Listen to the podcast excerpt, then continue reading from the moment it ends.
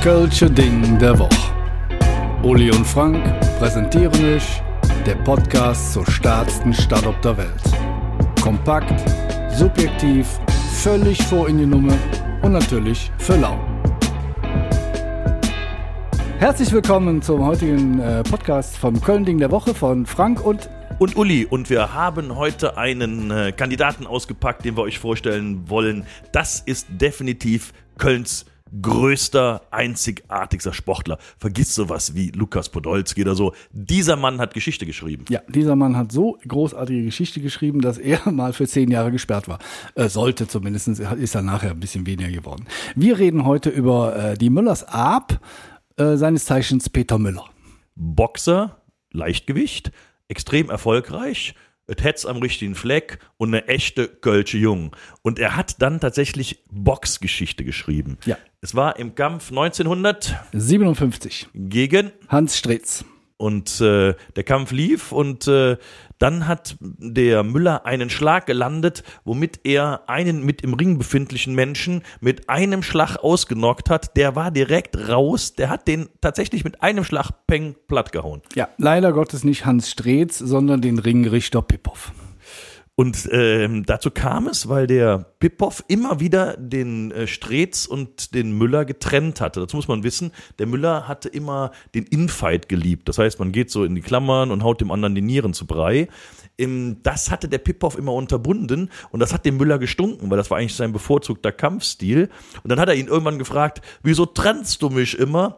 Und dann sagt der, der Pippoff, halten Sie den Mund, Sie Zigeuner. Und das war, glaube ich, in den 50er Jahren die schlimmste Beleidigung, die man aussprechen konnte, jemand Zigeuner nennen. Und da sind bei Müller alle Sicherungen durchgebrannt. Übrigens ist das heute auch nicht so dolle. Ja, ist richtig. Aber ich glaube, in den 50er Jahren war es noch ein bisschen strammer. Ja, das kann durchaus sein. Aber eigentlich, hm, sag ich mal, war der Peter Müller eine feine Kerl eine Hetzensjode Jung. Ich meine, er war bekannt dafür, dass er den Damen aus der Nachbarschaft gerne schon mal unter die Foot gepackt hat und die in die Bahn reingehoben hat, ob sie wollten oder nicht. Der hat halt totale Körperkräfte gehabt. Der konnte auch so ein Öhmchen mal eben in die Bahn reinheben, wenn er wollte. Ja.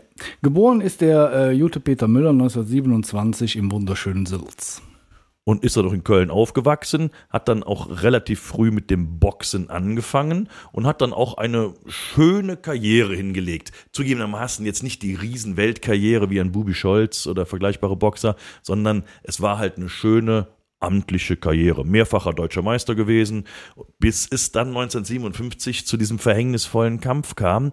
Und der hätte ihn fast die Karriere gekostet. Er hat nämlich eine Strafe aufgesprungen bekommen. Ja, er äh, sollte für, ähm, also er sollte eigentlich lebenslang gesperrt werden, soweit ich weiß. Das ist aber dann nachher nach zehn Monaten wegen irgendwelchen windigen Dingen irgendwie aufgehoben worden. Ja, da gab es zwei Hintergründe. Der eine Hintergrund ist, Boxen war damals wahnsinnig populär in den 50er Jahren, viel populärer als Fußball. Und Peter Müller war ein Zuschauermagnet. Man wollte auf die Kohle nicht verzichten, die der reingeholt hat, wenn der gekämpft hat. Der zweite Grund ist, sein Schwiegervater, der hat schwer jetzt an der Föß hat. Muss man, glaube ich, erklären, ne? oder? Ja, Schwebert an der Fürst ist, also ich sag mal, der, wenn der zum Geldautomat gegangen, wenn er damals das damals gegeben hätte, dann hätte der mehr rausgekriegt als der normale. Der war stinkreich. Der hatte ein Spielautomaten-Imperium und der hatte noch auf dem Großmarkt äh, mit Fule Gappes und, und Gemös gehandelt. Und der hatte dann einen Brief geschrieben an die äh, Boxvereinigung und darum gebeten, dass man dem Peter Müller doch bitte die Boxlizenz zurückgeben sollte. Angeblich, das ist aber nicht bewiesen, war in dem Brief mehr drin als nur ein Briefbogen. Ja, da, aber das ist alles, das kann ich mir gar nicht vorstellen, weil der Boxsport ist nicht dafür bekannt, dass da viel äh, geschmiert wird oder so, das ist totaler Quatsch. Nach, auf jeden Fall nach zehn Monaten wurde das alles aufgehoben und man sagte, glaube ich, lapidar wegen einem Formfehler. Innerhalb der zehn Monaten hat der aber trotzdem weiter gekämpft. Der ist zum Beispiel Catcher gewesen der musste ja irgendwas machen, der musste ja wovon leben. Ich meine, das ist jetzt nicht vergleichbar mit so Klitschkos oder sowas heute. Der musste einfach Geld verdienen, der arme Kerl, und der konnte halt nur boxen. Genau, der konnte nur boxen. Also er hat zuerst gecatcht, dann äh, ist er nach Amerika geflogen. Ähm, da war er sehr einsam. Also in, es gibt ein sehr schönes, äh, äh, sehr schöne Dokumentation und Interview mit äh, Peter Müller auf YouTube. Ähm, da erklärt er das alles in seinem unglaublich kölschen Akzent. Das ist schon sehr, sehr lustig. Dann erzählt er zum Beispiel, er wäre in Brooklyn gewesen oder in Syracuse. Und auf jeden Fall gibt es auch die Geschichte von ihm, die er dort da auch erzählt, dass er so einen Heimweh hatte in Amerika dass er auf den Flugplatz gegangen ist, von sich aus. Er hat keine Mensch kannte, der, der wusste überhaupt nicht, wo er hin sollte. Er hat wahrscheinlich gekriegt, weil er der Kölner Dom nicht gesehen hat und sie Mädchen nicht und was weiß ich was alles. Und dann ist er auf jeden Fall einfach zum Flughafen hingegangen, so, er hat dann irgendwie geguckt, wie komme ich denn hier fort zum, für Buchen und so, hat er kein Geld gehabt oder war er vielleicht auch nicht helle genug. Auf jeden Fall ist der in eine Transportmaschine eingestiegen, die nach Kopenhagen geflogen ist. Und auf dem Rollfeld hat er dem Typ, der am Transportmaschine steht, ein K.O. gegeben, ist dann in die Transportmaschine rein. Der Typ ist aufgewacht, hat sich an nichts erinnert, klappt zu, Peter Müller nach Kopenhagen. Und so kam der liebe Junge wieder nach Köln. Ich meine, der hat natürlich auch noch andere Eskapaden gemacht, gerade in den USA. Diese eine Geschichte ist nicht sehr ruhmreich, wenn man ehrlich ist. Es kam zum Kampf, also es sollte zum Kampf kommen. Und dann haben die Amerikaner die Nationalhymne gespielt, also die US-Nationalhymne. Und äh, danach sollte der Kampf losgehen. Dann sagte der Müller so, Moment mal, wir müssen aber auch die deutsche Hymne spielen. Und dann hatten die die aber nicht parat. Und dann hat er die Mundharmonika herausgenommen und das Horst Wessel-Lied gespielt. Immerhin die Hymne der Nazis, also die Parteitags- oder die Parteihymne der NSDAP, weil ich unterstelle mal, der wusste es einfach nicht besser. Nee, und ich glaube, also das ist, ich sag mal, der war von Geburt an jetzt schon nicht in intellektueller, ich sag's mal so.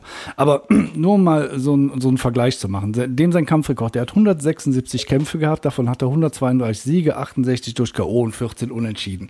Das heißt, er hat 176 mal 12, damals haben die, glaube ich, teilweise sogar noch 15 Runden geboxt. Jede Runde ist drei Minuten, kann man sich mal ausrechnen, ist jede Menge Holz, was der Mann auf den Kopf gekriegt hat, weil er war ja jetzt auch nicht technisch feinste Boxer.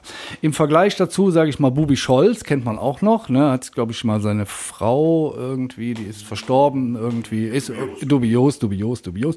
Der hatte 96 Kämpfe, das ist schon mal eine ganze Menge weniger. Ähm, jetzt kommen wir mal in die Neuzeit. Äh, Rocky Rocky Gianni kennt man ja auch noch, ne? der Eisenbieger oder wie auch immer man den genannt hat.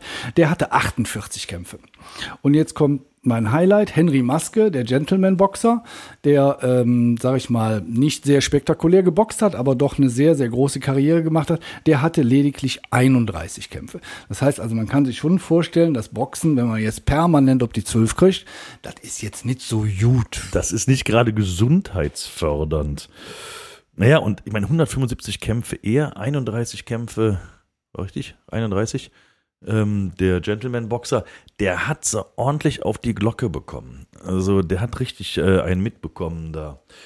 Irgendwann war auch die schönste Karriere vorbei. Der Peter Müller musste dann irgendwann auch mal aufhören mit dem Boxen. Er hat dann noch gearbeitet, wiederum für seinen Schwiegervater, hat dann Geldautomaten geleert, hat auf dem Großmarkt mit denen gefahren und Gedöns gemacht. Also das äh, war nicht so, dass der die Federn in die Luft blasen konnte. Der hatte nicht so viel Geld wie so ein Klitschko nach so einem Kampf mit mehreren Millionen. Der musste noch arbeiten, der arme Kerl. Und er hat dann versucht, noch ein bisschen im Karneval auf den Bühnenfuß zu fassen und hat dann Musik gemacht. Jetzt muss man sagen, der Mann war ein guter Boxer. Seine Qualitäten als Sänger sind dagegen eher etwas schwierig. Er hat das schöne, die, die Platte äh, veröffentlicht mit dem schönen A-Seitentitel Rädewum und auf der B-Seite war Ring frei zur nächsten Runde. Und wir werden euch einen Link in den Spotify Show Notes hinterlegen, wo ihr das euch mal anhören könnt. Das ist große Kunst. Ja, das äh, stimmt. Das ähm, ist, glaube ich, irgendwann gab es auch nochmal einen Auftritt mit dem Blackfist zusammen, ähm, ähm, wo, wo er das Lied nochmal angestimmt hat. Aber letztendlich hat er, äh, sag ich mal, in, in Zollstock äh, dann äh, zum Schluss noch gewohnt mit seiner Frau und hat in Zollstock die Spielautomaten leer gemacht, hier im Zollstocker Hof um der Eck bei mir und hat ähm, ist äh, Gassi mit dem Schäferhund von Michaelis gegangen. Michaelis werden noch einige Kölner kennen. Das war ein sehr, sehr großer Friseursalon. Star, Star Figaro. Star Figaro mit mehreren Filialen in Köln. Hier wird jetzt Onimi. Ähm, wie auch immer, so hat er quasi seine letzten äh, Jahre hier in Zollstock, sage ich mal, verbracht. Bis 1992, die Arp wusste, es geht zu Ende und er hatte noch verfügt, dass er in Zollstock auf dem Südfriedhof auf der Prominentenmeile beigesetzt werden will. Das ist direkt am Eingang, die kleine Millionenallee am Südfriedhof und äh, dazu ist es nicht gekommen. Ja, leider ähm, hat man das nicht erhört und die letzte Glocke ist dann nicht auf dem prominenten Friedhof oder in der prominenten Gasse oder Straße oder wie auch immer das Ding heißt, äh, äh, erklungen, sondern er wurde ganz lapidar es sind 50 Meter entfernt ungefähr von der, von der Promi-Ecke, hat ein schönes klassisches Familiengrab bekommen. Und die Beerdigung hat sich auch äh, wohl gewaschen. Da waren über 4000 Mann waren da. Davon wahrscheinlich 60.000 Jahre Knast in Summe. Die ganze Boxszene war da, die Höhner, die Föß, die Bavaria, alles, was den Köln Rang und Namen hat. Nur die Stadtspitze war nicht da. Keine Bürgermeister, keine Stadtverordnete, keine Beigeordnete, keiner. Und ich weiß, wieso die nicht da waren. Da bin ich mal gespannt. Die hatten nämlich Angst, dass der den aus dem Grab noch einen mitgibt, dass sie ihn nicht auf die Millionenallee gelegt haben. Und dann haben die immer gesagt, da gehen wir mal nicht hin zu dieser Beerdigung. Ja, das ist äh, möglicherweise, äh, ich sag mal, die harte Faust aus dem Grabe, ja, die, die kann dann nochmal zuschlagen. Aber letztendlich ist er, äh, sag ich mal, auch alleine gestorben, weil seine Frau war vorher schon äh, verstorben. Nein, das stimmt gar nicht, was ich gerade hier erzähle. Das nehme ich jetzt mal zurück. Äh, ist das nicht richtig? Nein. Nein. Okay, gut. Dann nehme ich das jetzt zurück. Ähm, dann ist er nicht alleine verstorben. Ähm, lange Rede, kurzer Sinn. Ja, die Greta ist äh, äh, sieben Jahre später gestorben, sehe ich jetzt gerade. Ähm, wie auch immer, wenn ihr euch an den Peter Müller oder mal Boxkämpfe seht, denkt dran, das Javin Köller erinnern, der war über die äh, Grenzen von Deutschland hoch bekannt. Der hieß Peter Müller, die Ab und er hatte 176 Kämpfe und nicht 31 wie der tolle Henry.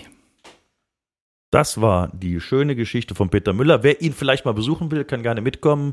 Auf der Führung auf dem Südfriedhof besuchen wir selbstverständlich auch Peter Müller, lassen ihn zu Wort kommen noch, also Tondokument. Ne? Und äh, dann habt ihr auch mal einen Einblick und seht mal, wo er wirklich liegt. Vielen Dank fürs Zuhören. Und da wir natürlich absolut davon ausgehen, dass euch der Podcast gefallen hat, folgt ihr jetzt natürlich auch bei Spotify und zusätzlich noch auf der Webseite des Köln-Lotsen, köln-lotse.de oder bei dem ganzen Social-Media-Gedöns, Instagram, Facebook und wie sie alle heißen, überall einfach Köln-Lotse gucken, dann findet ihr uns.